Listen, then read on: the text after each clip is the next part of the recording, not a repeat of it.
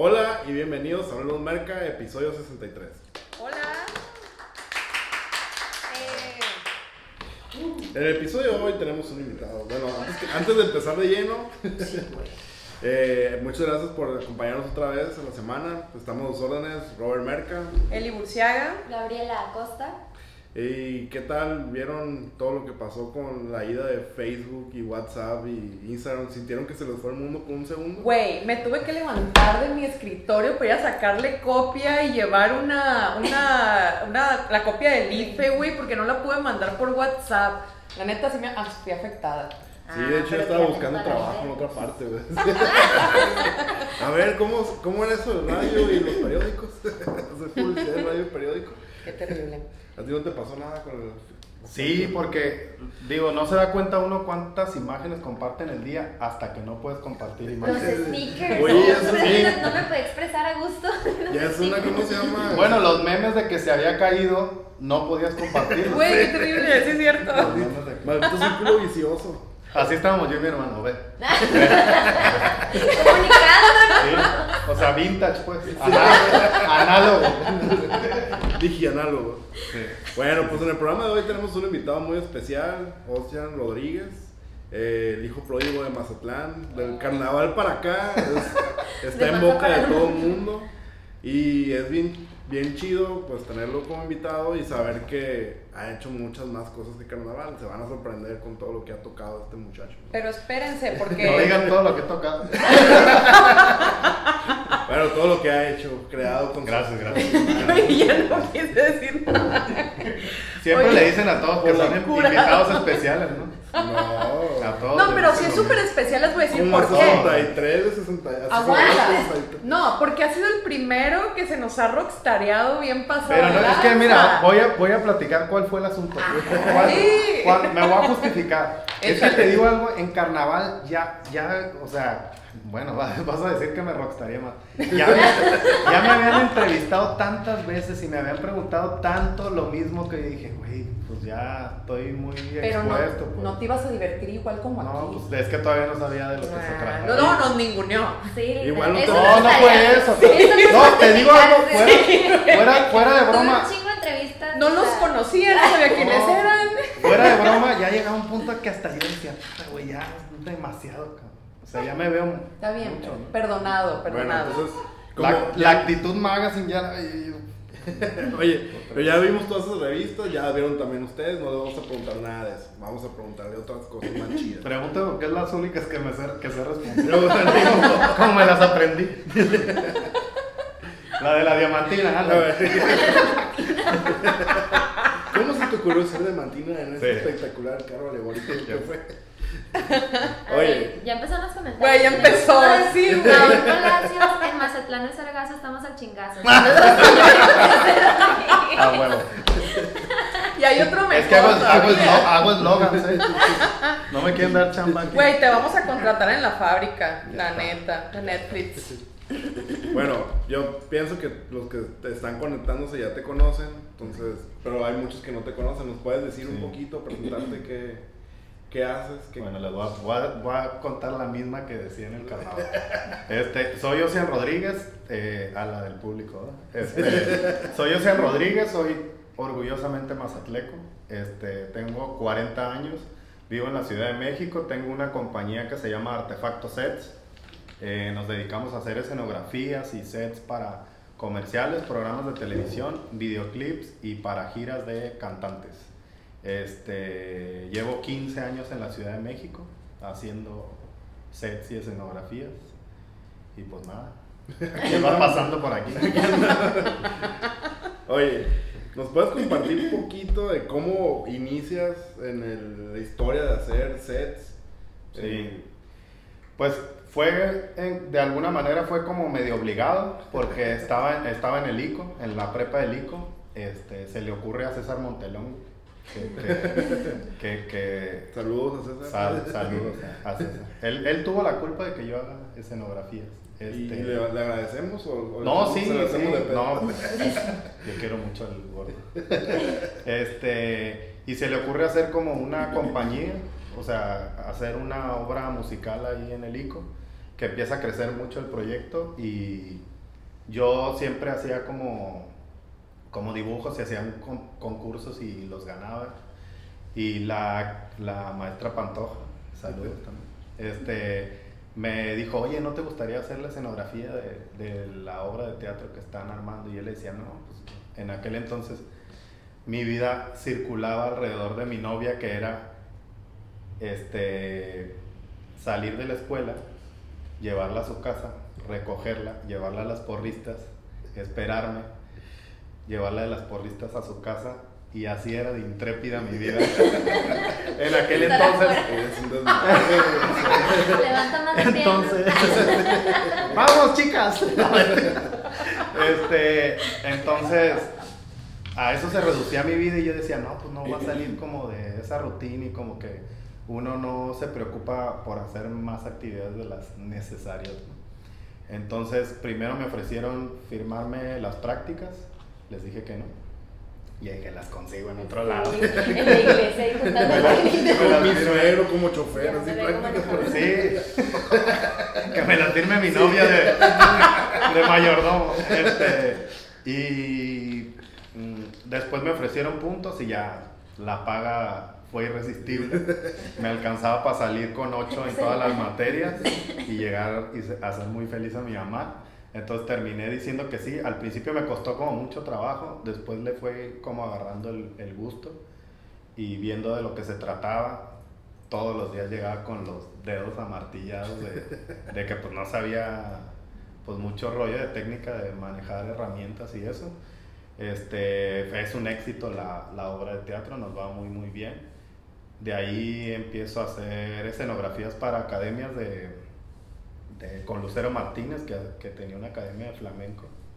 Con Lourdes Telles también trabajé. Y después en- descubrí un nicho de mercado que era la ambientación de Halloween de los antros de- del puerto. Y que eso me permitía entrar y salir en Halloween de todos y yo trabajé. ¿Puedo decir marcas? Claro, Bueno, algunas ya patrocínanos. ya fallecieron, pero pues trabajaba para el señor el señor Flox del restaurante, para su house, Valentinos. Para que Bora, Bora. menos calculen qué fecha fue, ¿no? Sí. Con el subhouse hace como. Sí, su Espérense, no no. Es que banana. A ustedes les. Ah, da la idea. Sí, tenían Sí, como les 5 años. También hemos de banana. Me habían pasado.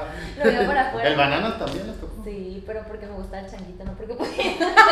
no porque me llamara la atención el lugar. No, no sé, no les tocó. Sí me tocó ¿Cuántos años tenía Gabriela? como 10, no me Ah, acuerdo. no le Diferencia. tocó, o sea, no Tengo entra. 27. A mí me tocó entrar tardeadas al mundo bananas, me acuerdo, no en la noche, pero sí era A las taquizas debió haber sido. No, en el Mora me la tocaron las taquizas. a la Me disculpan las tardeadas Las tardeadas. y las fiestas de espuma. Y Bueno. pues bueno, trabajé ahí en eso. Después sale en, en el periódico un... Antes se usaba que uno buscaba periódico, digo, trabajo en el periódico y venía un, un anuncio. Chavos, esto se usaba. Este, y venía... Y, ve- Se y fue, venía- y se venía- fue, se fue el WhatsApp ese día, seguro. venía, venía un, an- un anuncio... ¿Cómo le llamaban? Anuncios Clasificado. clasificados, decía.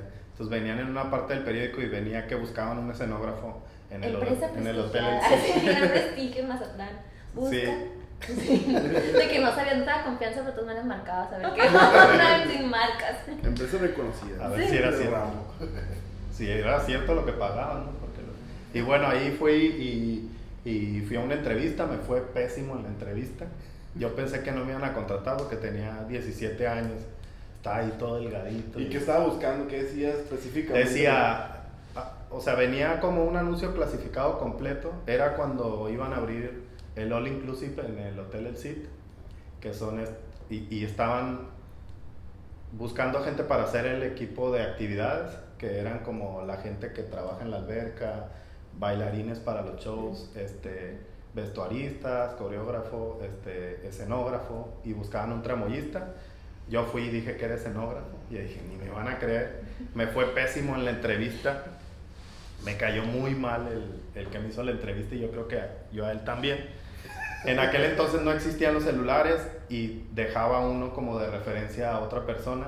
Me encuentro a mi amigo, cortan el teléfono de mi casa esa vez. Y después me encuentro a mi amigo y me dice, oye, te hablaron del sitio. Y ya, no mames, sí, que te presentes o que vayas y no sé qué. Y dije, güey, me fue re mal. Y ya llegué y me dicen, el trabajo es tuyo. Y yo, ah, muchas gracias. Este, y ya voy y le digo a mi mamá, oye, me dieron el trabajo. Y me dice, ¿y cuánto te van a pagar? Se me olvidó contarles que cuando llené la solicitud, antes se llenaban solicitudes así de que compraban la papelería. No sé si to- Sí, todavía, todavía. todavía se? Ah. Bueno, no se ha perdido esa bonita tradición. Entonces, este, llené toda la solicitud y decía, "¿Cu- ¿qué, ¿cuánto sueldo quiere tener o algo así? Y me acuerdo que estaba mi mamá en la cocina y le digo, oye mamá, ¿cuánto ganas? Y me dice, 8 mil. Digo, aquel entonces, ¿no? Y yo, 8 mil. Y me acuerdo que cuando ya salí de la entrevista y me dicen, ya el trabajo es tuyo, le marco a mi mamá y le digo, oye mamá, me dieron el trabajo. En la- No, digo, la tarjeta. sí. El viper, ¿le puedo mandar ese mensaje a mi mamá? Este, le Ey, marco. ¿Qué onda, güey? Yo soy viper. Pero eso es de doctores, ¿no? ¿Eres doctor? Mis papás. Sí. Ah, pues eso, era de doctor. Sí. Sí. Eso es más vintage. Vintage clínico. Este, le marco y me dice, ¿y cuánto te van a pagar? Y le digo, no, pues no sé. A ver, regrésate y pregunta. Y ya pregunto. Y le digo, ¿cuánto van a ganar? No, pues lo que dice ahí. Pues ya ganaba lo que me acaban dando el trabajo. Duré como cuatro años. No sabía hacer muchas cosas, pero sobre la marcha iba ahí aprendiendo. Es lo de menos. Sí. Digo, Todo es, no cuestión de, sabe cómo todo es cuestión de actitud hasta que no te vuelas un dedo.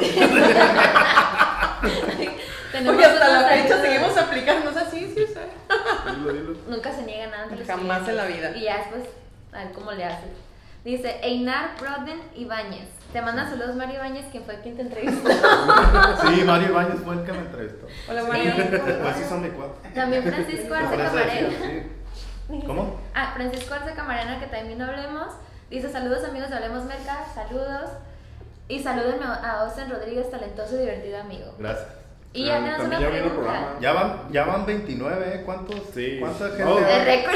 Vamos por 100, vamos por 100. Yo nada más. ¿Cuántos deben de ver? ¿Cuántos? 29. Hay Los que tú quieras, consigue más. A los 30 yo ya me voy. No, mentiras, va- vamos por más. Compártanlo, amigos. Bueno, y ¿Cómo pasas del, del CID al DF? Este, trabajo en el CIT como cuatro años. Hay recorte por temporada alta, temporada baja. No sé si eso se usa. este, recortan, me, me liquidan y, y- y- y en- estudio yo en la universidad. Primero entro a la UAS, me salgo de la UAS, luego ya me podía pagar la carrera y entro a la Universidad Autónoma de Durango, Campus Mazatlán. Este, sí. Este, estudio en la universidad ahí, abro una agencia de publicidad y de diseño, no me paga nadie. No sé si ahora ya lo paguen, pero no, No. me pagan. no. No, pues antes menos pagaban el diseño. Traen a la agencia. Un amigo, estaban filmando una película aquí de, de motocross y un amigo me dice, oye, yo conozco a un director de arte, viene a, la- a lo de la película, entrevístate con él, si ya te va bien haciendo escenografías aquí, pues seguramente en la Ciudad de México te va a ir mejor. Me ofrece trabajo, duro un tiempo ahí como decidiéndolo, me voy para allá y literal a empezar a cargar cajas. Me voy con dos mil pesos que me prestan. Este. Con una mano adelante, otra atrás y, y un cartón de bachoco lleno de ilusión. Yo fue a la capital. Sí. Y pues nada, ya llevo 15 años. No, y pues empiezo a trabajar en, en proyectos, en comerciales. El primero en el que trabajé cargando literal cajas fue un comercial de Fundación Televisa. Y después, pues bueno, ahí me fui fogueando. La verdad es que a mí me fue bien rápido. Yo siempre le he apostado a que creo que me iba muy bien porque le caía muy bien a la gente y, y- y era parte del- del, Pues aquí dice que eres mejor estando pero que escenógrafo. Ya me voy a dedicar a eso, porque están más pesados los libros que el, los libros, los muebles que el micrófono. sí, oye.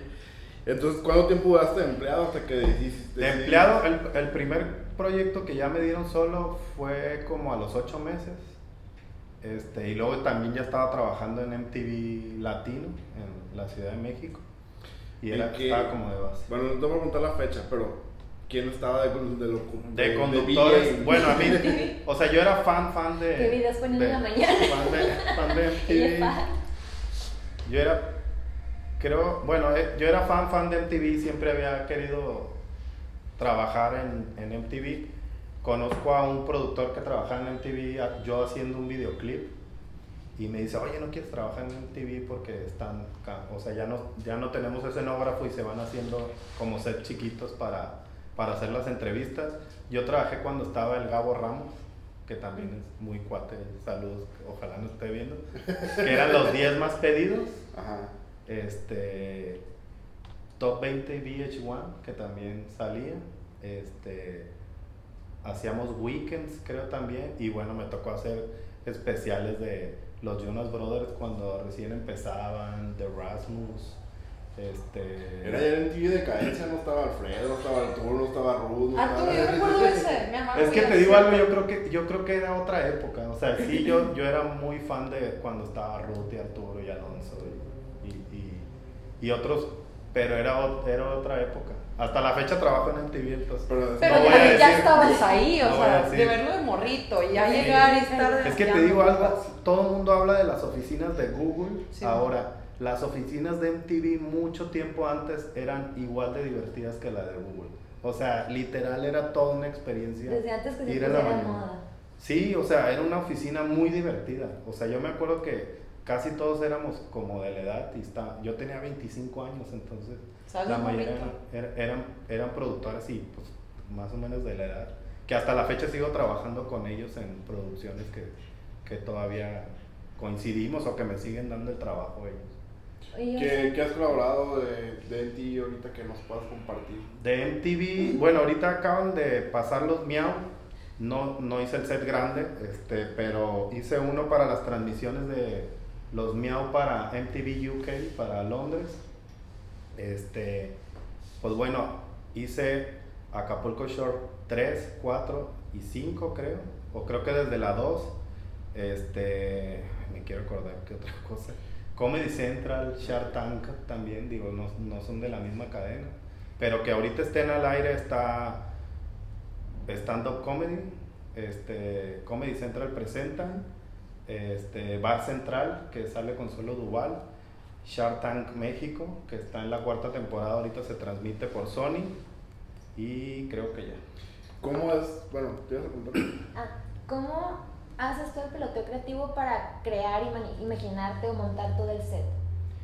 Depende del proyecto porque muchas veces los comerciales este, obedecen mucho al, al lenguaje que la marca quiere dar y son mucho más rígidos o más, pues tienen mucho más en juego que por ejemplo que pueda suceder con un videoclip o con, o con, o con otro proyecto que te permite más flexibilidad o, hacerlo más divertido como un programa de televisión como los de Comedy Central o, o los de MTV.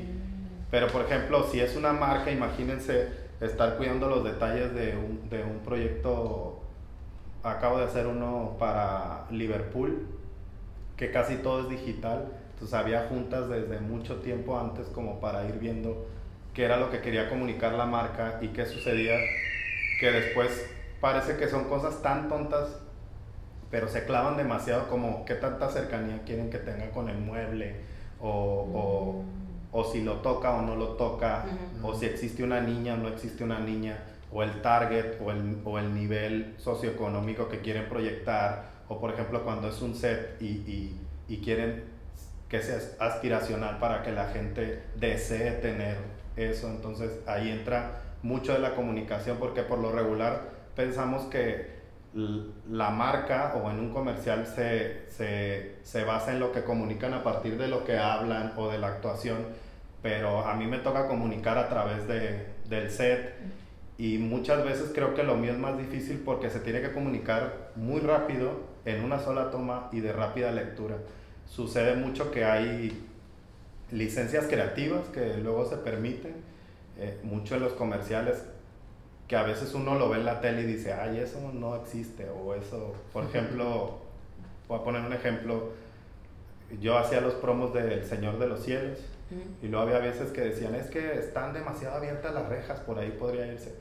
Pero si tú pusieras unas rejas más cerradas, no, No no, te permitiría verlo tan rápido lo que sucede dentro de la cárcel. Entonces, con esos, o sea, como ese ejemplo, hay muchísimos otros. Digo, la verdad es que a mí lo que más me divierte es hacer videoclips. Digo, ahí estamos viendo parte de lo, del reel de la compañía. ¿Por qué te gustan más los videoclips? Pues al final te divierte porque te, te dan, te dan mucha más libertad, es más divertido, no es tan rígido, no estás, no estás como que cuidando todo el tiempo, siempre hay una atención mucho más grande en el set cuando es un comercial, porque pues hay mucho más Las dinero en juego y la marca, y, y- y te digo algo, tienes al, al director pidiendo una cosa, al creativo pidiendo otra, al, al cliente pidiendo otra, digo, cada quien, y al productor diciéndote que no alcanza el dinero, al productor ejecutivo diciéndote que no te alcanza el dinero. Nomás tienes mil pesos, nomás tienes mil pesos. Sí. Entonces, pues digo, ahí es estar como mediando de alguna manera y, y te conviertes en administrador y al mismo tiempo, y digo, yo estudié diseño gráfico según para no pelearme con los números No, y, y terminé ahí como, como contador, pero pues bueno, también es que me han tocado hacer videos como muy divertidos o emblemáticos o, o que les ha ido muy bien. Oye, ¿y has tenido así un proyecto sin decir nombres y se- si no se puede y demás, que hayas dicho, bestia, güey, fue un fail? Yo tenía como que planeado eh, tal cosa, tal cosa, me salió Sí. todo mal y ya después tuve que esparchar para que saliera, o simplemente no salió. ¿Sabes qué pasaba? ¿Qué pasa mucho? En un principio me frustraba mucho. Por ejemplo, sucede que armas el set y termina viéndose en el comercial nada o son medium shots o están demasiado cerrados y yo hice un set este, muy cañón, pero terminas entendiendo que estás trabajando para una marca y para un cliente y, y que ellos deciden verlo. qué es lo que quieren ver o por ejemplo luego pasaba que, que contrataban a una celebrity o, o a una modelo que traían y les costaba millones de dólares y yo después decía, no, pues sí, o sea, les costó muy caro, entonces seguramente lo que quieren ver es ver a la modelo, entonces ya vas como entendiendo y, y te, sen- te sensibilizas de que, de que pues ellos están pagando y ellos deciden qué tanto se va a ver o qué no se va a ver. Sí me ha tocado comerciales que terminan siendo un desastre para mí. O sea, que, que no depende tanto el arte de mí o, o cómo va a quedar el set, sino que yo llego y presento algo muy padre y, y empiezan a quitarle y a quitarle y a quitarle. Una vez me pasó algo, no voy a decir nombre. Este, y si pueden verlo en Netflix, este, me hablaron para hacer un, un, un especial de Sofía Niño de Rivera Sí. que está en Netflix. Y yo, pues toda la noche nos El que, el que sale bailando ballet al principio.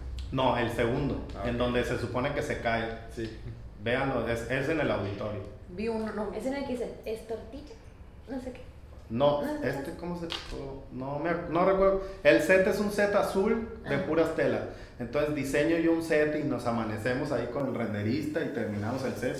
Me voy amanecido al auditorio porque ya era el scouting y teníamos que. Me dieron el, me dieron el proyecto demasiado, con muy poco tiempo, creo que tenía como tres o cuatro Está muy estresado porque estás días, aquí. sí. Está Tranquilo, güey, no pasa nada. se ve la iluminación. todo. Entonces se ve una la tele. Bueno, llego con el, llego con el set muy bien hecho y, y yo súper emocionado y me dice Sofía, me dice, ah, mira, ella es Sofía. Ah, mucho gusto, Sofía, me gusta, me da mucha risa lo que dice. Este, y me dice, está muy padre, está demasiado padre, no quiero algo tan padre. Y yo, Va a ser más padre. y le digo, Seguimos escuchando. ah, ok, le digo, pero, pues, como, ¿por qué? O sea, digo yo, a mí me contratan para Hacer cosas Para hacer lo que Sí, más, sí, sí, yo soy un chingo. Eso. Entonces al final, ella, ella me terminó explicando que era una, era un, era un, lo grabaron para hacer, para transmitirlo en Netflix, está en Netflix si quieren, véanlo, o no lo vean porque no le gusta. Este, ella lo que me decía es que no quería que se distrajera la gente en otra cosa y que estuvieran concentrados porque de ahí dependía que todo el show le estuvieran viendo y que la gente se riera. Y era un auditorio nacional, o sea, es la primera estandopera que llenaba Este, creo que es la única. Entonces, al final yo entendí que de eso se trataba y tuvimos que quitar cosas y yo quería que la escenografía se moviera y, y que tuviera... Digo, al final cada quien jala agua para su molino y, Claro, sí. y que dije, no, que no se rían, lo que se tiene que ver chingón aquí es el set. Y digo, al final tenía razón, pues, pero, pero sí sucede mucho que, que terminan metiendo mano y, por ejemplo, de lo que yo enseño y que digo que yo hago, termino enseñando como el 50% de lo que hago. Hay muchas cosas que como todos me apenan. Y no, no las presumo o no digo que yo lo hice. Oye, no te vayas, pero ya tenemos 33. Vamos, No, llegamos a 35 Vamos. ahorita, pero. háblele a mis tías. Para llegar a 50. Tengo otra Sí. pregunta. Ya dijiste así como los que no te han gustado, pero el que fue el reto más grande, el que dijiste, no, me quedó bien chingón esto no pensé que fuera a quedar así. Este, bueno, te voy a- te- les voy a contar de mis favoritos y luego les voy a contar otros que han sido muy buenas experiencias, aunque no hayan sido muy buenos sets. Pero, por ejemplo, yo hice, un- en algún momento hice la campaña de, de Julio Regalado, Ajá. cuando todavía estaba con la Comer, que es la campaña más grande que se filma en México.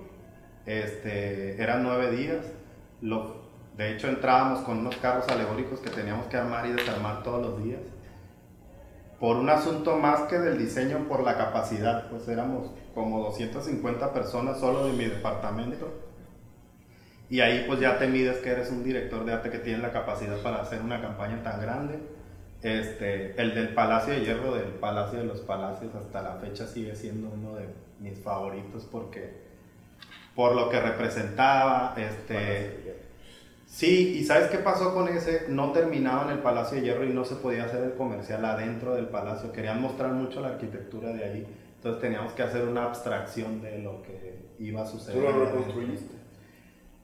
No, no que lo reconstruyeras tal cual, pero por ejemplo había ciertos elementos que, que- por ejemplo había un domo que ese sí lo replicamos exacto, pero luego había muchas cosas como de esencia que tenías que, que abstraer del espacio o, o de sensibilidad y, y pues bueno, ahí nos tocó filmar con Carmen del Orifiche, que es esta modelo que empezó a los 19 años y que es la modelo más longeva del mundo y, y nos tocó con David Gandhi, que también es la imagen de Dolce Gabbana.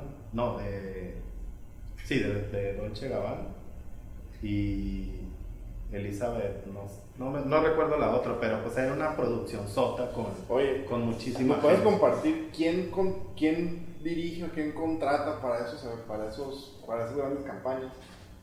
¿Contrata directamente la empresa o contrata la agencia? o Pues, contrata por la ejemplo, gente? normalmente el, el- el- como el circuito, por llamarlo de alguna manera, funciona, por lo regular tienen una agencia, tiene una igual, por ejemplo, el Palacio de Hierro lo lleva Terán, Ujú. que es la agencia, y Terán contrata o, o pichan, o sea, pe- pelean la, la campaña y la visualizan y la presentan, brifean a tres, cuatro directores. Esos directores presentan su visualización o su forma de, de, de- de filmarlo. La agencia crea la creatividad y hace el line o, o- o el, o el copy. Ajá. Y lo presenta como ellos se los imagina y luego ya bajo la óptica de lo que puede hacer un director o otro o el otro. Y luego esos directores muchas veces ayudados por sus departamentos. Yo soy freelance y a mí me contrata un director o otro. Presentan, oye, mi director para esta campaña quiero que sea Ocean Rodríguez y a veces pues presentan el reel y, y, y uno lo gana. Después de ahí pues ya se pasa a la casa productora y la casa productora ya lo tiene en sus manos y va contratando toda la producción y dependiendo de lo que se necesite pues puede haber que hay efectos especiales, animaleros, que son la gente esta que se encarga de los de perros o de los animales que tengan que ver e- este, efectos o, o para cuando se trata de comida o es un comercial ahí. Este, hay producciones que pueden ser muy chicas y hay unas que son inmensas que son las que más te llenan. Por ejemplo, esta del Palacio teníamos cinco foros al mismo tiempo en Churubusco, que pues, Churubusco es la meca del cine mexicano y de las producciones ahora, entonces pues, yo me acuerdo que yo entraba y, me llenaba de orgullo ver que todos los los foros estaban como de esa calle, es una callecita eh, en el medio, que estaba producción en la que yo controlaba todo, entonces pues imagínate, eh, era, era una locura. Shark me gusta mucho, o sea, lo veo y lo vuelvo a ver y, y me parece que es un, que es un set que quedó muy, muy pulido, que a pesar de que ha pasado cuatro temporadas me sigue gustando cómo está todo acomodado y la ambientación y, y cómo lo hacemos. Y luego de experiencias me, me tocó filmar con Pelé. Y era una campaña súper sencilla de, de, filmamos en el Estadio Azteca y después era un set donde pasaba un, un, balón por la pantalla. Era una pantalla de LG que se supone que era tan, tan, tan clara la imagen que era como si fuera real. Entonces Pelé daba el cabezazo. A mí no me gusta el fútbol, pero pues era Pelé. Había muy poquita, eh, la producción era muy chiquita porque así lo habían pedido, porque el señor pues ya era una, es una persona adulta. Y como no había nadie más, yo terminé cachando cincuenta y tantas cabecitas de Pelé. Pues. Y luego también hice la campaña de salida de, de Calderón, del sexenio de Calderón. Y bueno, pues tampoco era muy fan de Calderón, pero pues me permitió filmar en Los Pinos, este, en Palacio Nacional, que era una locura, o sea, estar acomodando las cosas de ahí de, del palacio y, y, y, poder estar ahí con la silla de Porfirio Díaz, que hasta la fecha este, Andrés Manuel se sigue sentando en esa silla. Que hacer el set de Carmen Aristegui también, que, que ahora cuando regresó por internet y convivir con ella y que ella estuviera ahí como hablándolo, pues como que hay, siempre hay ciertos proyectos que te llenan más de orgullo por lo que representan que por, que por mi trabajo en sí de, de cómo lo voy a diseñar. Y, y, pues te llena de orgullo terminarlo haciendo, o sea, nunca, digo, decoraba el Valentino, sí. sí, entonces así, así pasa y, y, pues nada, este, nunca, lo divertido de esto es que nunca sabes en qué vas, a, qué vas a acabar haciendo, todo el tiempo cambian tus clientes, todo el tiempo cambia lo que vas a hacer y eso es lo divertido. ¿Solo has trabajado aquí en México o ya te aventaste al extranjero? Colombia. Tra, tra, trabajé en Bogotá, hice la, la primera temporada de Shark Tank Colombia, este, en Miami hice los videos de, de X de J Balvin y Nicky Jam y el del préstamo de Maluma. En Cuba hice una campaña de, de Aeroméxico, también ahí en Cuba y creo que ¿Y cómo, cómo fue cruzar la barrera, bueno, de mostrar el DF, del, del DF a, Sí. a, a ser internacional? ¿Sabes? Este, ¿Sabes qué, qué, creo que siempre es el resultado de hacer muy bien el último trabajo para que te lleve al que sigue? Entonces, por ejemplo, a mí trabajo con Jesse Terrero, que es un director que trabaja mucho con reggaetoneros, es un puertorriqueño, o sea, de segunda generación gringa, es estadounidense. Y él me hablaron para hacer un video primero de Enrique Iglesias con Marco Antonio Solís. Se cae la, la locación porque era como en diciembre iban a hacerlo en el Casino Español de la Ciudad de México, pierden la locación, entonces ya estaban, Enrique Iglesias venía algo a México y tenían que filmar como diera lugar. Yo terminé diseñando un set ahí rápido y les dije, consíganme un foro, yo lo voy a resolver así, este, solo no quiero que me presionen. Tenemos 12 horas y quiero tener las 12 horas yo libre para hacerlo.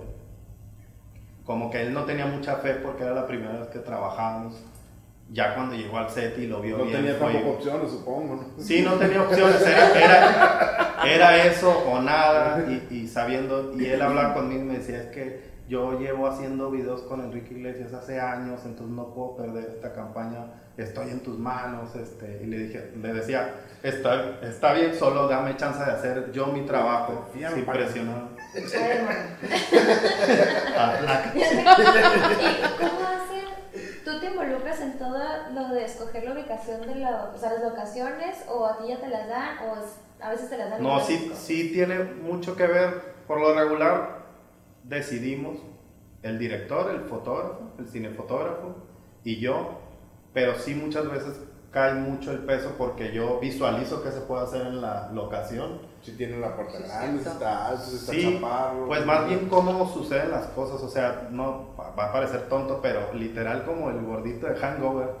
Llego a la locación y empiezo a ver cómo, cómo la voy a, ajá, o sea, cómo pueden entrar los muebles y dónde va a quedar y, y este espacio, y si tiene una ventana, en dónde le puedo hacer una ventana o no, o una entrada de luz, o si el piso, o si...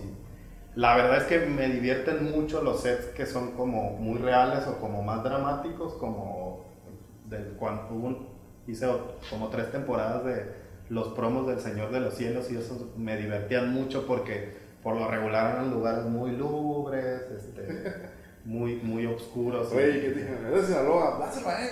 Él, él- él entiende. Pues es que siempre, siempre lo cuento, pero no sé por qué pasa que piensan ellos que uno es vecino de algún narco o que sabes qué sucede con los narcos tan, o sea, de manera muy cercana. Entonces, sí pasaba mucho que me preguntaban, oye, ¿y cómo qué camioneta llevan? Y yo, no sé, o sea, veo las mismas noticias que tú y, y eso.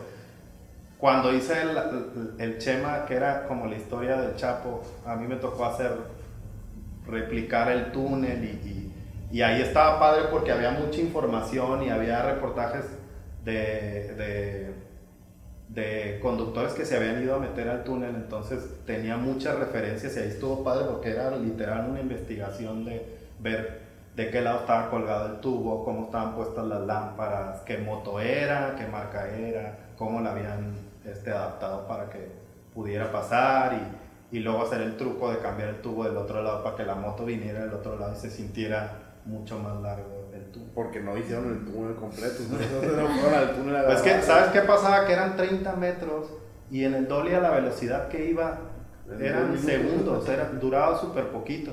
Entonces tuvieron que hacerlo, pasarlo para el otro lado y que pasara. O sea, el, el túnel que veían todo, todo era falso. Ay, Lucio. No, pues es que es parte de mi chamba, pues que, que termine viéndose muy real. Y luego estaba padre porque había muchos efectos especiales, pues entonces en, en- en esos promos siempre había cosas interesantes que pasaban. Pregunta, eh, ¿quiénes conforman el equipo de artefactos set? Ujú. De base somos como 12. Este, hay una cabeza administrativa porque pues yo estudié diseño, porque soy diseñador gráfico.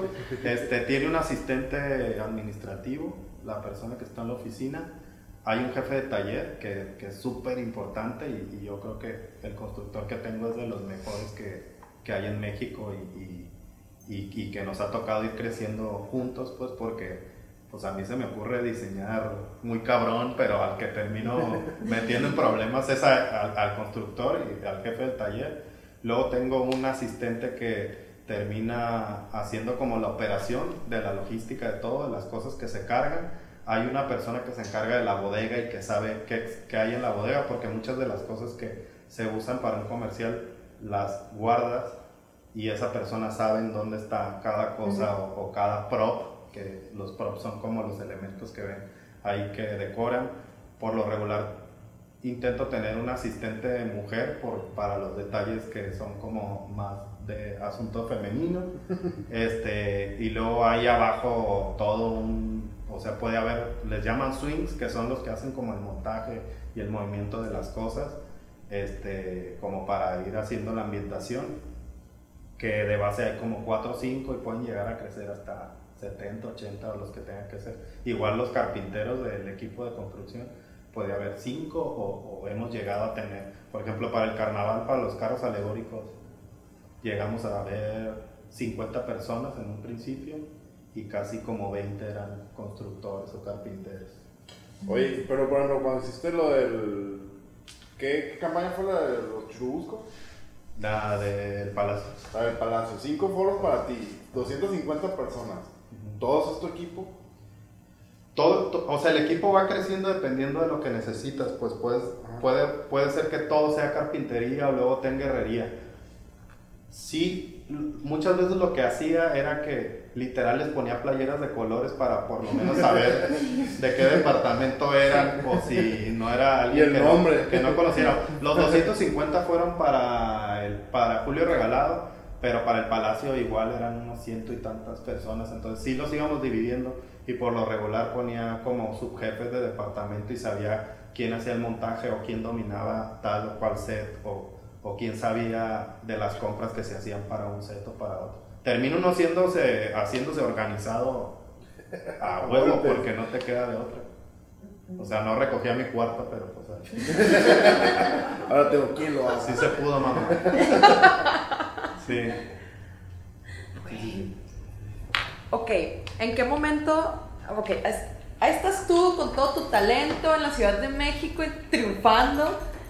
Te empiezan a triunfando como siempre, te empiezan a contratar, ven tu talento, te empiezan a jalar. ¿En qué momento ya dices, eh, empiezas a buscar ya un equipo fijo que te complemente? ¿En qué momento te consolidaste hasta cierto punto de una manera más organizada? Porque decías que al principio era de que lo haces, sí, sí lo hago, ¿sabes hacerlo? Sí.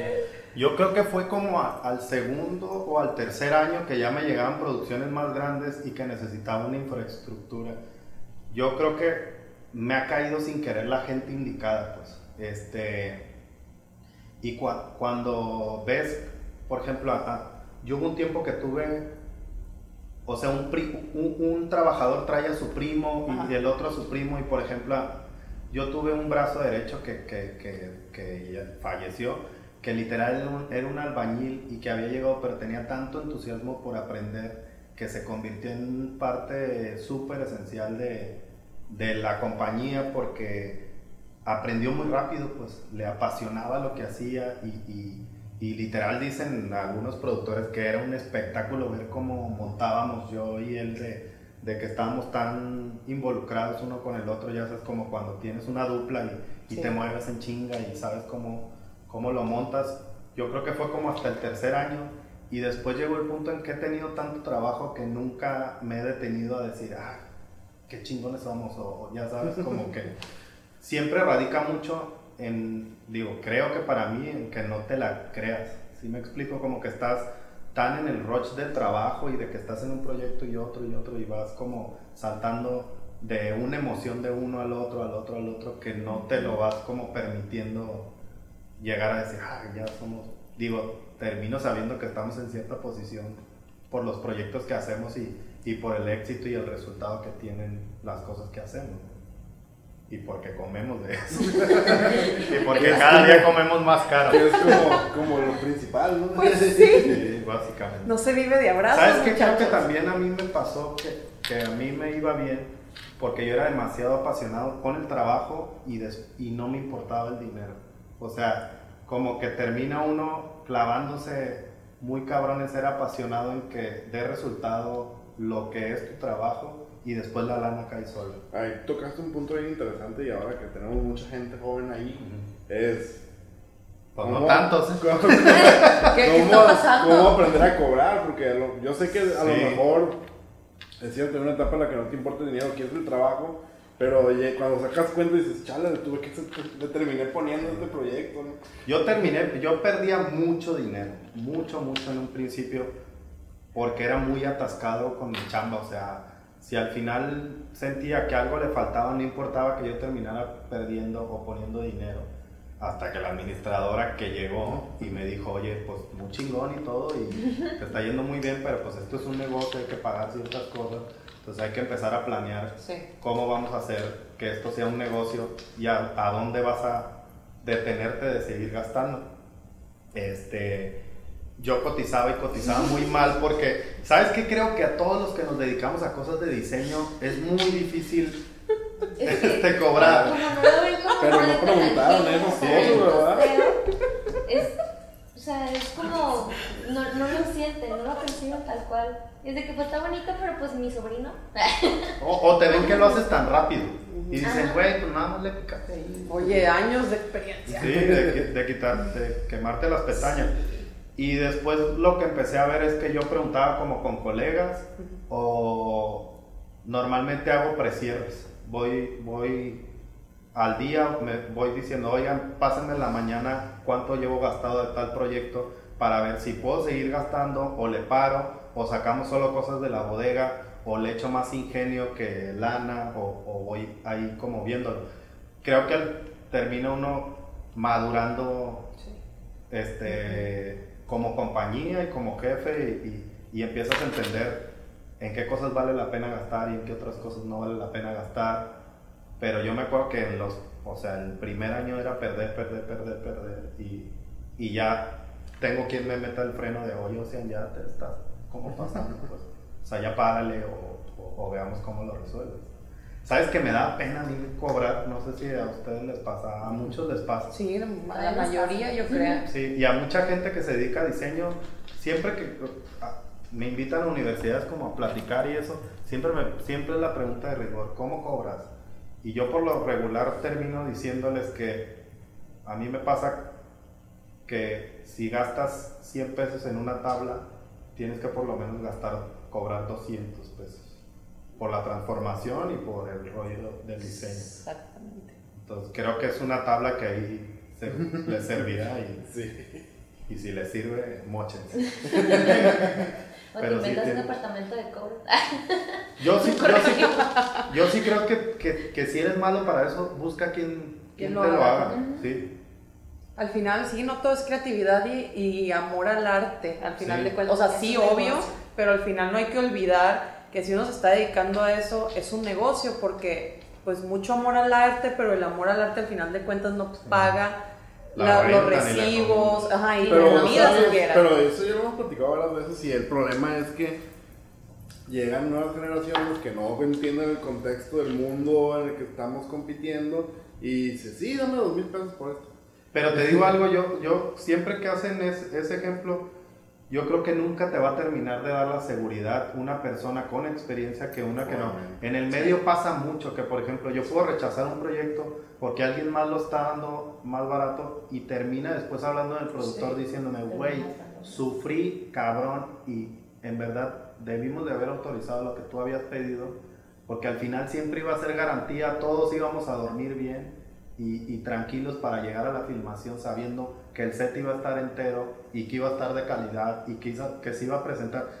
Porque también sucede mucho que los nuevos no presentan tan bien ni tienen la responsabilidad que tienes tú sobre un trabajo o sobre cómo lo visualizas o cómo lo presentas. Y por ejemplo, yo, como lo presento, igual termina quedando en el set. O sea, como hago el render, igualito te va a quedar. pues. Y ahí yo creo que experto a alguien experto. Que al final de cuentas también terminas gastando lo mismo, tal vez no en el Más. momento, sí, Gastando lo mismo más. y más, porque te tienen Por que hablar a ti, ah, exacto, a ti más para corregir y andar parchando proyectos. Sí. Y llámese eh, Bien. solo diseño, de sets, de arquitectura, de lo No, que sí, sea. Pero que al final ni quieres meterte en el trabajo del otro porque si algo queda mal, es quítame todo eso. No, ese no que ¿Sabes que, por ejemplo, a mí, a mí me, habla- me han hablado muchas veces para trabajar en Televisa, pero Televisa tiene un sistema para trabajar que tienes que consumir con la gente que tienen ahí, los constructores, los ambientadores y, y todas las veces que he ido me dicen, oye, tú vas de director de arte, pero tienes que consumir todos los servicios aquí adentro de carpintería y todo. Yo no puedo responsabilizarme de cómo va a quedar una producción si al final no es mi gente. ¿sí? Porque Sí, tendrás sí, que claro, por enseñarlo, supuesto. tendrás que ver si... pues no, pues sí, están acostumbrados a otro, a otro nivel, digo, no lo critico, pero yo no puedo meterme en una bronca así, porque a la larga, pues, oye, no quedó bien o el acabado. A la larga es tu reputación también la que está en juego. Sí, tu nombre, pues. Ujú. Oye, si haces, haces, sí, haces videos, publicidad, set para televisión, ¿qué onda con el cine? ¿Para qué onda? ¿A qué Hice, hora? yo hice, pues ya vi Toy Story.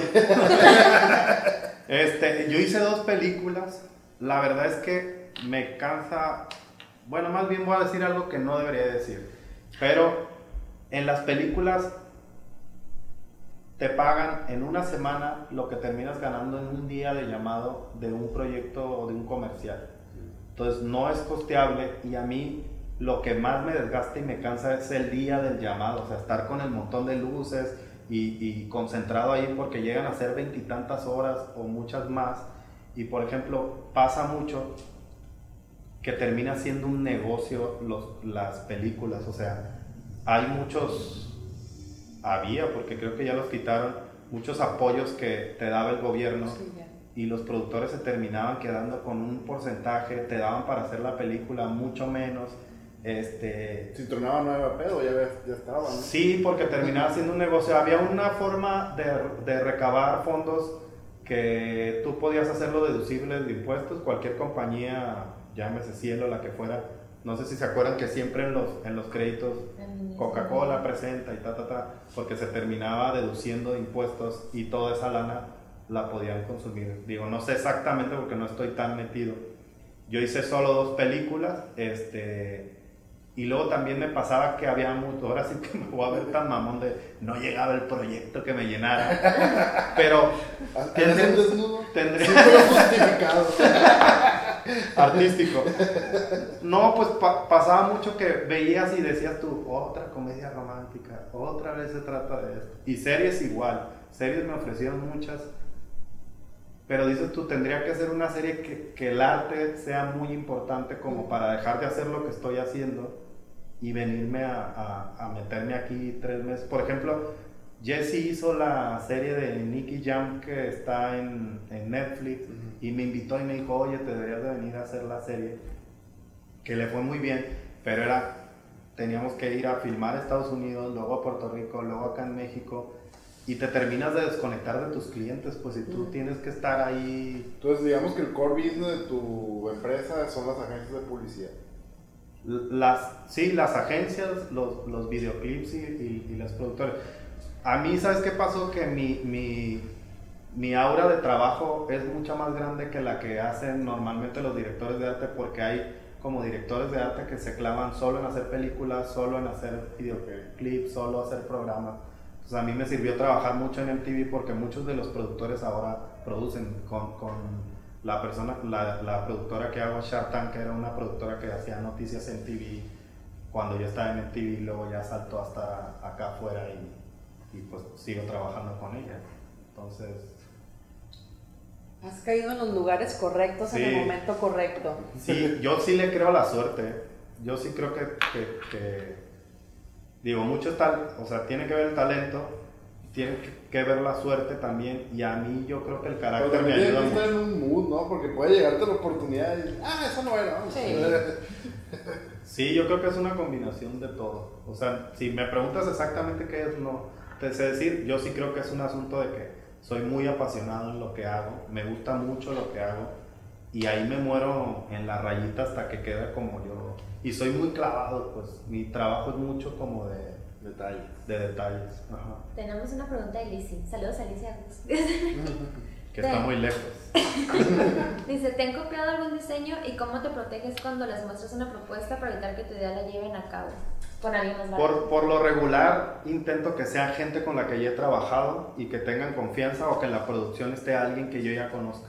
O sea, por ejemplo, el productor de línea, que es al final el que, el que coordina toda la producción, muchas veces son gente que yo ya conozco o que eran asistentes de producción antes y luego ya se volvieron productores y los conozco. O a los productores ejecutivos y ahí ya sabes que estás hablando con alguien serio y, y no pasa nada. Claro. Este, normalmente los renders los firmo, o sea, con el logo de la compañía. Este, pues no, no me acuerdo que me hayan pirateado algún set así en particular. No te han pirateado ninguno, pero puedes platicarlo de la nave espacial. Ah, yo no Ah. escuché eso. Bueno, platica. Bueno, este, yo trabajo, tra- bueno, he trabajado muchas veces con Arturo Hernández, el de los supercívicos, y nos pasó que estuvieron, tenía un programa en MBS, cortan el programa, habíamos hecho una nave espacial muy cabrona que, que se supone, se llamaba el programa Houston tenemos un programa, se llamaba, y estaba el equipo que ahora son los supercívicos, salía ese güey, este, Arturo Hernández, Gabriel Ramos, otro, no, no el de MTV. Y este, salía por MBS y era una nave muy, muy cabrona que, que había costado mucha lana y, y tenía pantallas y veías ver pasar estrellas y estaba muy fregona. Cortan el programa este, y después me habla Arturo, oye, este, que quiero que sigamos con el programa, pero lo vamos a empezar a transmitir por internet. Y terminamos replicando la escenografía, pero en cartón toda. Y, y Como coloreada. Y ¡Qué coloreada. Sí, como Ondri y coloreada. Y de hecho, cuando la vio, le pusieron la nave del programa, ya no me acuerdo cómo se llamaba.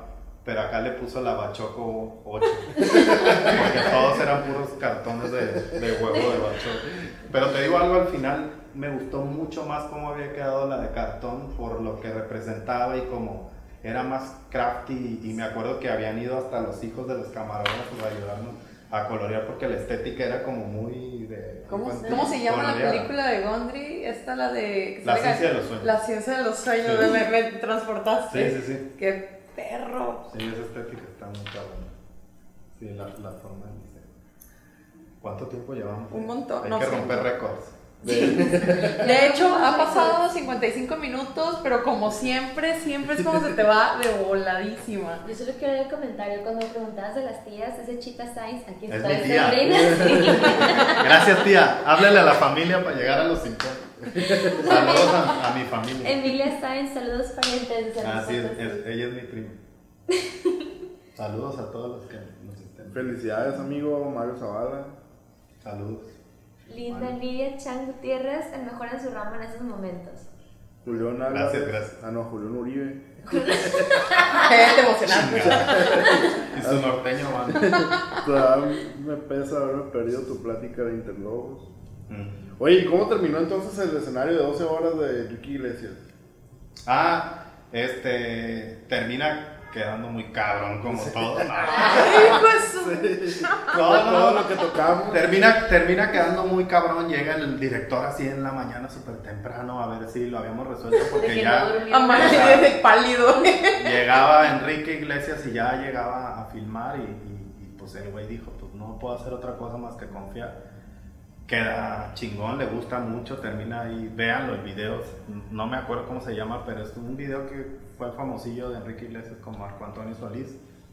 Y luego ya a partir de ahí se volvió súper brother mío y, y- y, por ejemplo con él me gusta mucho trabajar porque me brifea así por teléfono y, y- y me dice, tú haz que las cosas funcionen y que te quede chingón y yo confío en lo que hagas. Que por ejemplo, nunca me hubiera imaginado lo que iba a pasar con el video de X, Ajá. que cuando lo diseñamos me dijo, güey, están muy chingones los sets y todo.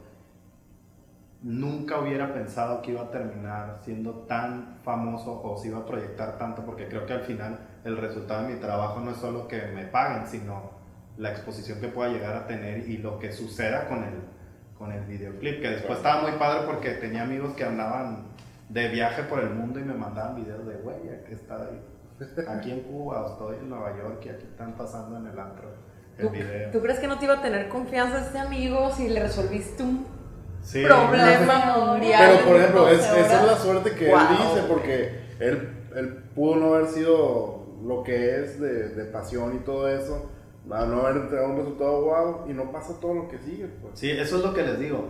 El anterior trabajo siempre te va a dar el que sigue. Yo me acuerdo si a lo mejor ahí me hubiera dormido en los laureles y hubiera, le hubiera dicho a la producción, güey, resuelvan tiempo. ustedes con una locación y yo no me meto en esta bronca. A yo llegar y me acuerdo que fue una junta a la una de la mañana, llegué y les dije, miren, yo lo puedo resolver así. Hice un Photoshop ahí rapidillo porque no podíamos hacer render por el tiempo. Y esto puedo hacer. Y me decían, seguro que lo puedes hacer. Sí. Entonces a la una de la mañana y empezaste a la una con... Pues haz de cuenta que, por ejemplo, tenía tres camionetas en la mañana, a las 7 de la mañana, con una persona cada una y cada uno se iba, uno a comprar las telas, uno a comprar para irlo resolviendo. De hecho, Pero- lo van a ver allí y, y- y se va a medio entender el rollo de dónde compré para hacer telas y cómo lo iba resolviendo el piso y todo. Y le gustó mucho y a partir de ahí, pues ya después hicimos otros más videoclips de, de, de reggaetoneros con el, es con, perdón, con el que más he hecho videos y después a sentirse tan tranquilo como decirme, oye, ¿qué- voy a ir a filmar a Miami, vente y... Y descansada de así. Dice, ¿cuál es la mejor manualidad que sabes hacer? Salvo- No, es sí, albur, me quiero imaginar. Si, si no quieres, no, no la contestes. güey. Máximo Berrospe Ventresca, tan guapo como se llama ese director de arte. ¿Dónde lo contactar? ¿Qué escenografía le pondrás a AMLO en sus ¿Qué, conferencias? qué? ¿Qué escenografía le pondrás a AMLO en sus conferencias matutinas? Yo soy Chairo y no, no me toquen ese tema. Pregunta Lizzy que qué onda con las brillantinas. Yo no entiendo esa curita. Ah, es que Ah. dice, cuando yo diseñé los carros alegóricos, yo no les iba a poner, o sea, en un principio, cuando yo hablé con los de la oficina y lo- los diseñamos, la idea era que no tuvieran diamantina. Pero si no les hubiera pu- puesto diamantina, se me hubiera echado encima a todo el mundo y ya después como que... y de hecho hice hasta un- una votación ahí en internet y, y había gente que me ponía, ¿cómo? O sea, ¿en verdad estás preguntando que si ponerle o no ponerle diamantina? Pues no mames, es el carnaval, todo lo del carnaval lleva diamantina. Y, y creo que, ¿sabes? ¿sabes? Siempre me preguntan, ¿cuál es, ¿cuál es tu trabajo más difícil? En verdad yo creo que el, el carnaval. Porque ah, terminé teniendo un chingo de jefes. Y, y no me refiero a, la gente, a la gente de cultura, porque digo, ahí sí me trataron súper bien todos, desde el químico y, y- y la gente que estaba ahí en cultura siempre se portaron súper bien conmigo. Pero al final como que tener la presión de lo que, yo sabiendo lo que significa el carnaval para los mazatlecos y, y que yo también seguramente debe haber criticado muchas cosas, ya que estás ahí ¿Con como... Chale. ¿Cómo lo entiendo de todo. Sí. Y al final te- terminamos decidiendo que, que tenían que llevar, de- y pienso que fue una buena decisión, como que la gente asocia muy rápido el rollo de que los carros alegóricos tienen diamantina. No, no lo había pensado. Yo tampoco, Y pero ves, yo y, ves, y ves como la comparación de una pieza con diamantina y una sin diamantina. Me acuerdo que iba gente de medios o visitas y les decía, ¿cuál te gusta más? Pues en chinga se te va la vista a ver el que Claro. tiene diamantina por lo que hace la... No todo lo que brilla es es diamantina.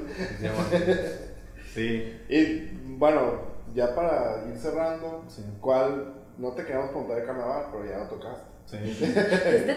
¿Cómo fue la experiencia? ¿O qué, qué nos puedes compartir que no has compartido en los 18 millones de entrevistas que tuviste después de, de ese Ah. momento mágico? O sea, yo, o sea, sí fue buena experiencia. Yo creo que siempre supe que lo iba a acabar haciendo.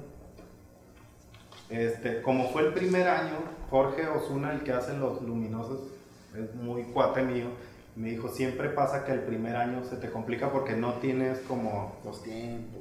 Sí, o, o- o- o la experiencia de cómo funcionan cosas técnicas como los cables, o sea, el rollo de traernos los carros alegóricos desde la Pepsi en un cierto nivel y luego tener que tener una grúa en el alemán para subirle y terminarle de poner las últimas piezas. Sí tiene un desgaste muy cañón. Yo soy mucho de meterme a las redes sociales.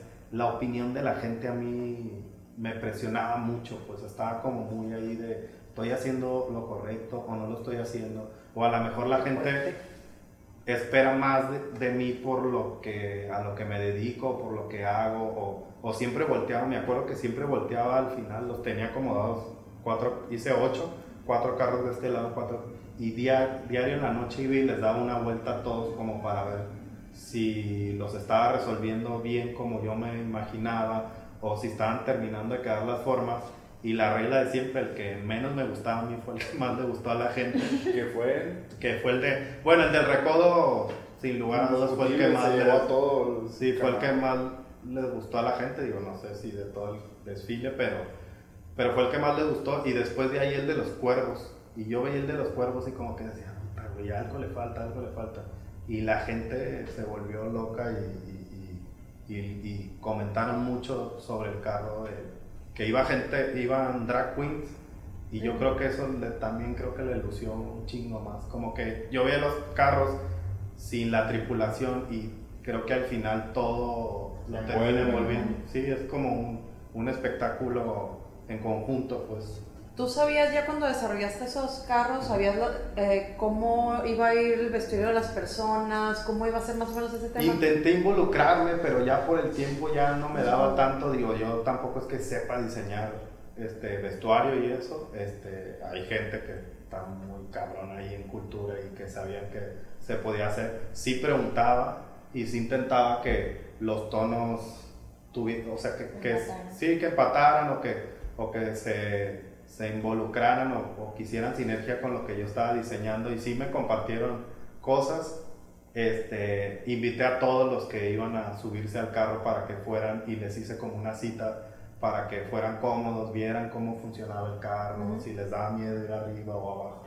Entonces, intenté ser muy clavado como normalmente lo hago con los proyectos que hago en México o los comerciales para que diera el resultado que yo quería y, Y- espero que haya pasado. Y la pregunta más importante, ¿vienes el año que entra al carnaval? No, no me han invitado ni, ni ha habido como acercamiento. Este, no estoy seguro. Digo, ahorita digo que no, que no lo haría, pero pues en una vez, nu- nunca digas nunca. Sí fue muy cansado. Tuve que dejar de hacer otros proyectos. O sea, no, no pude hacer Acapulco Shore porque estaba haciendo los carros y tampoco de Real World que también me lo habían ofrecido otro pa- programa para Facebook que producía en TV también. Entonces sí tuve que dejar de hacer muchas cosas para poder venir a hacerlo del carnaval. Estoy muy contento de lo que hice y, y agradecido de que me hayan invitado y que y del resultado y del final vivir la, ¿Y la cómo fiesta. fue, el acer- la cómo fue el fiesta acercamiento? ya había habido acercamiento de anteriores administraciones para que viniera, pero siempre me toca que grabamos Shark Tank y Acapulco Shore en enero y pues casi en enero ya tendría que estar uno acá para empezar a armar los, los carros. Yo me traje muchas piezas ya armadas de la Ciudad de México que armamos en el taller, nos las trajimos en trailer. Este, me hablaron y me dijeron, oye, este, queremos que platicar contigo sobre lo de, sobre los carros. ale- No, primero me querían ofrecer solo hacer las escenografías de las coronaciones. Y yo llegué y les dije, no, pues yo quiero hacer carros alegóricos. Este, Sí, voy, me ofrecieron me ofrecieron hacer la sección del rey de la alegría y yo les dije que no la primera cita que tuve con ellos les dije no la neta no me interesa porque al final como que todo el mundo va y ve lo que sucede con todas las secciones menos la del rey después habló conmigo aparte Linda Chang que es amiga mía de mucho tiempo este yo trabajé con ella cuando organizaba las cosas de porristas como los los campeonatos que hacían aquí a nivel municipal y me dijo, oye, pues es que es una buena oportunidad de poder hacer algo diferente con la sección del rey del carnaval. Entonces. Y aparte está la opción de que puedas hacer el carro de la banda del recodo de los 80 años, que yo ya había estado trabajando con ellos para el disco de los 80 años y la presentación del disco que hicieron en México y, y había muy buena relación. De hecho, los del recodo no estaban tan seguros. Bueno, más bien no les habían propuesto desfilar y me dijeron, diseña el carro para convencerlos de que tienen que desfilar y pues pasó que le diseñamos el carro, se los enseñaron y vamos a... lo, vamos a lo vamos a hacer. La verdad es que sí demandó mucha, mucha junta y mucha cosa técnica porque abajo estaba lleno de bocinas y de asunto técnico porque se escuchaba muy cabrón. O sea, yo me fui todo el desfile adelante del carro del recodo y ha sido de las mejores experiencias de mi vida. Yo me gusta mucho la banda y, y estaba muy cabrón cómo se escuchaba porque todo le habíamos invertido mucho tiempo de preproducir. Pues estaba muy chingón. ¿Tienes más cosas para contestar? Que Mm, no sean albures, eh, porque Martín Santaella, felicidades a Ocean, pura creatividad con calidad mazatleca. Saludos, Saludos a Martín. Máximo. Ah, Martín, saludos a Martín, hoy hablé con él. Y Aquí dice que quién te- ah, dónde te pueden contactar. Pueden meterse a la página de internet www.artefactosets.com. Síganme en mis redes. Igual lo vamos a poner acá la liga de No contacto. olviden darle like. A la, la En la- parisina. y compartir mi chiste de la parisina. en redes sociales está Artefacto Sets y las personales son Ocean Rodríguez en Instagram y Facebook. Y Carolina García Ríos, muchas felicidades. Un saludo y un gran talento mazatleco. Ah, gracias. Saludos a la carita. Hermano, Todos son, son amigos. topamos a 35 en vivo. Vamos a llegar por los 10.000 yo creo. En la, en, on demand. ¿Cómo le llaman? ¿Cómo le llaman cuando En el streaming. Ajá. Cuando lo puedes ver después, ¿no? Ah, sí. Ah, on demand. Sí. Entonces, venga tomarse una chela todos juntos. El Martín. Pues, pues vamos. Bueno, pues. Nos va a invitar a. Sí. a- Bueno, si quieres ver continuar la continuación de la entrevista, puedes. Bueno, el Beer Garden. Al final, En el after. En el A after. ver, vamos a despedir, Gabriel. ¿Tienes algo que agregar? Que no sea albur. Yo sí, yo sí. Te voy a decir algo. Te- ya tenía mucho tiempo con ganas de conocerte. Gracias. Ya te había contactado. la- Sí, pero te digo algo que no parezca, que no parezca que, que eras, que no parezca que fueras sangronada, pero No, nor- no te- no, normalmente no. ustedes agendan de lunes. Voy a explicar esto porque no vas a manchar mi nombre. no, es que normalmente agendan. No iba ustedes- por ahí. Agendan el- no, voy a explicar esto. Normalmente agendan de lunes y yo estoy, estoy como los bomberos, o sea, puedo estar aquí y me hablan y me voy, pues. Pues no quería quedar No, mal. y- no iba y por quedé ahí. peor, ¿eh? No, pero- No iba por ahí lo No, ya, ya. decir, pero ya me había explicado. De hecho, por WhatsApp me dio todo ese speech de que se había caído de un carro eléctrico o algo. Ah, es que me caí patineta de un eléctrica. patín eléctrico de los de México. Sí, ah, porque el morro me, me manda mensaje así de que, hey, eh, pues, ¿cuándo voy a venirnos merco? No sé qué. Y yo así que, ¿Cuándo me vas a? No, le dije. Ahora yo voy a. No, le dije, ya me vas a invitar, pero pues ya me había invitado otras veces. y yo, y ya tenemos invitado agendado. Sí, ya. Lo disfruté. Nos agendamos los lunes, sobre. Pero no había llegado a los 35 que llegamos No, nosotros. no, No, Ya no, dije, no. perdón, no, no. Se lo tomó como reto personal. Ya sé, no, no, no, pero no iba por ahí. Realmente ya tenía mucho tiempo con ganas de conocerte Gracias. por todo el, todo el- toda la trayectoria, la trayectoria que traes, todo el, el talento que Gracias. tienes, etcétera, etcétera, etcétera. Y ya se me olvidó lo que iba a decir. ¿Qué era? La Siempre me pasa, La güey. maldita droga. Ah, ya me acordé. Este. Maldito droga. Bravo, neurona. Güey, no, de 63 programas creo que hasta me he pasado como unas 50 y tantas. Sí. Try 62. El primero que faltó. En fin, no, ya, chido, todo chido. Que te me haces una persona así bien Gracias. down to earth, güey. Bien cabrón. Y eh, Sí. te felicito pasado de lanza por Te eso. Un gusto amistad. conocido. No, por La eso cuido que no digo. No, ¿sabes? Yo siempre, yo siempre digo que el asunto es no creérsela. Como que el día que pierdes la, la autenticidad, como que nadie sigue creyendo en ti, pues. Y a mí me pasa mucho que la gente cree porque soy muy confianzudo, muy mazatleco, muy sinaloense, ya sabes, como, como muy neto. No hay cosa que me llene más de orgullo que a la fecha me sigan diciendo, güey, ¿de dónde eres? O, o- o- o que me sigan reconociendo el acento. Por eso vengo seguido a, a, a. A. A ver, me voy a hacer una prueba. ¿Los quesadillas tienen queso o no tienen queso? Tienen que. Ah, bueno, sí, está bien. Por favor, sin lugar a ¿Todo dudas. Y carne asada, ¿eh? Sí, pero te digo, a mí me late mucho y, y trato de hablar mucho de Mazatlán y, y en verdad también yo sí soy de la idea que, que a través del trabajo que hacemos cada uno podemos ayudar a que la gente conozca más la ciudad y que se hablen las cosas buenas y no tanto el rollo que ya conocemos todos. Este, y pues nada, contento, muchas gracias por invitarme. No. Gracias por el agua.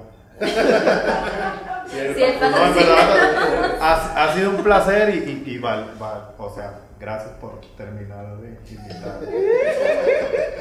Invítenme cuando quieran. Sí estuvo mejor que Cuando todo. no lleguen a los 35, ya saben Hay que subir el Ya rating. sé. Ya sé, a ver, márcale este güey. Háblenle al oso. Sí su- superamos lo- las expectativas Sí. de la entrevista. No, te preguntando. Ya llevamos más de una hora. No, tú Ya. Ah, ya, para mí. No, Llevamos sí. una hora y cuarenta. Divertido, te digo algo, hay, hay entrevistas que te causan más este, diversión o, o que te fluyen más que otras. O otras que se ponen ahí como muy serias, como preguntarte demasiadas cosas técnicas. Lo padre de ustedes también es que dominan el asunto del, del, del rollo de la publicidad y de lo que implica una producción. Entonces, pues eso está padre. Felicidades, chavos. Échenle ganas. No, nada. Y qué padre que ustedes sobrevivan de, de una agencia. Neta, cuando, Sobrevivir no, cuando, es cuando yo tenía, cuando yo Palabra tuve, clave. cuando, cuando yo tuve la Es que yo, agencia, yo vendo ropa y tamales. pero ya te compré ayer. Ya se me acabó el dinero para los tamales. No te has platicado la idea que sacamos de White Chicks de subastar de repente. ¿No ¿Qué cosa? la película de dónde están las se subastan? Sí, ya Ah, va a salir pues, las. las Ese dos. va a ser nuestro disfraz de. Halloween. Este Halloween sí lo vamos a hacer. Y vamos a subastar ¿Pero qué Chicks, gente. pasa? Vamos a subastar gente para sacar para los fondos. Se subasta el Robert y el Gus para una cena. Primero las morras. Cena y- romántica. Y si pega chicle, pues ya nosotros. Primero el Gus nos subastamos mil pesos la cena, no vienen incluidos los, los viáticos, ni la cena, ni el ride. Es solamente la Ni el presencia. Uber. Gabriela, ¿algo que quieras agregar? Yo me gustó mucho la plática. Gracias. Quedé encantada con todo porque todo está en hacer lo que te gusta. ¿Cuál es ahora? ¿Es esta? Sí, Ay, güey, yo no una cámara. Güey, sí es cierto. Y disco. Estoy hablando, está en hacer lo que te gusta. Porque gracias a Dios nosotros también tenemos la oportunidad de, de disfrutar lo que hacemos, de eso que dijiste, no lo había pensado, de que te ganchas tanto en el trabajo, te ganchas tanto en el día al día, en estar hablando con cliente, en compartir sueños, en confiar en que la gente está invirtiendo en ti, en tu agencia, en tu trabajo, para que tú puedas consolidar o formalizar lo que ellos están pensando. Eso a mí se me hace algo muy cabrón, que muchas veces también llega gente emprendedora de que, ¿sabes qué? Renuncié o ¿sabes qué? Me recortaron, eso es de mi finiquito, siempre he querido tener un café. Entonces, ayúdame a hacerlo. Y ahí es como una responsabilidad muy grande que cae en nosotras, que de verdad lo apreciamos mucho y que me llena. O sea, a veces también nos pasa mucho eso que es una plática que hemos tenido reciente en la parte administrativa, que, que nos ganchamos tanto también en los materiales o en las cosas que estamos entregando que siempre nos gusta dar de más. ¿No? Que si aunque sea un, un diseño extra, material extra, consejos, estar ahí, subir todas las redes, compartirlo. Muchas veces, por ejemplo, con Totem, la gente me preguntaba de que, güey, es tu café. Y yo, no, son mis clientes, pero me encanta aquí. Entonces, tener, un, tener lo que haces que te encanta es una bendición, ¿no? Y creo que eso es lo que más se me queda grabado de la plática, aparte de todo lo que hemos aprendido, que estuvo muy, muy buena, pero sí, es mi conclusión. Gracias, saludos. Gracias. Gracias. No, la verdad está bien chido. Gracias, Jorge, por la, No, por la ustedes. visita. Un honor tenerte por acá. Y lo que yo me quedo es lo de, pues, la suerte. Pero la suerte no está sentado en un sofá en tu casa, pues Cierto. tienes que estar en la calle, en lugares donde están tomando decisiones para que por suerte te caiga algo, para que por suerte la aproveches y por suerte lleguen cosas más chidas. ¿no? El que no se, el que no se pone no sale en la foto. Ándale. Sí. Y pues nos despedimos. Muchas gracias a todos que nos acompañaron. A las 2100 personas que están conectadas, un, un agradecimiento. No. No tengo tantas días. Y ya saben, si les gustó el programa, denos un like, compártanlo. Y recuerden que estamos en Spotify, en YouTube y próximamente en el cine. Netflix. Sí. Sí, gracias. Muchas gracias por invitarme.